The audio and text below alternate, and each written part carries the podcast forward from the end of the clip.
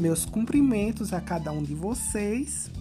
No episódio 2 de hoje, nós vamos aprender a diferenciar alguns termos que causam muita confusão. Quando se fala no termo sexo, ele pode se referir ao sexo biológico, que é o sexo que a criança nasceu, podendo ser do sexo masculino ou feminino ou intersexo.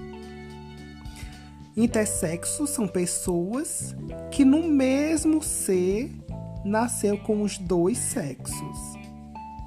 O termo sexo também pode se referir ao ato sexual, que é aquele momento de interação em que se cria uma intimidade entre os parceiros.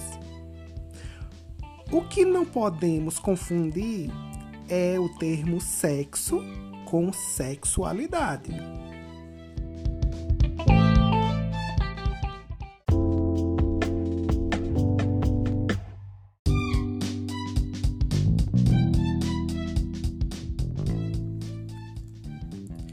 A sexualidade é a expressão de todos os desejos, vontades e necessidades de uma pessoa ou um grupo de pessoas.